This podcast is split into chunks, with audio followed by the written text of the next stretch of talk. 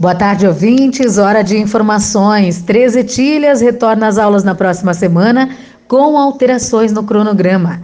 A informação é da secretária de Educação, Soraya Boezinhurri, que detalha quais são as mudanças que devem ocorrer já na retomada das atividades escolares para o segundo semestre. Pois é, a novidade é que nós conseguimos trazer quase todos os alunos que estavam no remoto de volta para a escola. Agradeço de coração aos pais que permitiram que seus filhos voltassem e perceberam a importância de ter o filho de volta à escola, e com isso nós conseguimos dar aula na segunda-feira também, porque a princípio nós estamos trabalhando só de quarta a sexta, porque a segunda-feira ficava para o planejamento e recebimento de, de dúvidas e de pais que vinham buscar atividades para essas crianças que estavam no remoto, tá?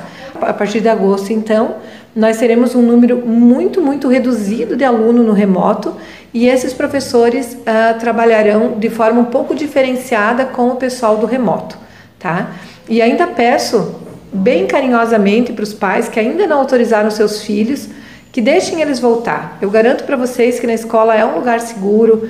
Nenhum aluno pegou Covid até hoje, desde o primeiro dia, não dentro da escola. Pegaram dos pais que de repente pegaram em casa, do trabalho, alguma coisa assim, mas não vieram para a escola com Covid nem nada, tá? Então eu garanto para vocês que na escola ninguém pegou Covid. Pode mandar, tá tudo seguro, nós estamos investindo bastante na segurança, álcool em gel, luva, máscara, a contratação de pessoal para realmente higienizar tudo com álcool, né? Maçanetas, vasos sanitários, torneiras, uh, carteiras, o tempo inteiro está sendo higienizado, né? Então eu garanto que lá é um lugar seguro e para os pais dos presenciais que tanto pediram, a segunda-feira está de volta a partir de dia 2 de agosto.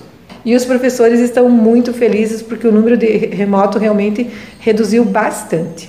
Obrigada, Soraya. Com as informações no Trop News, Tatiane Doscarle. Boa tarde.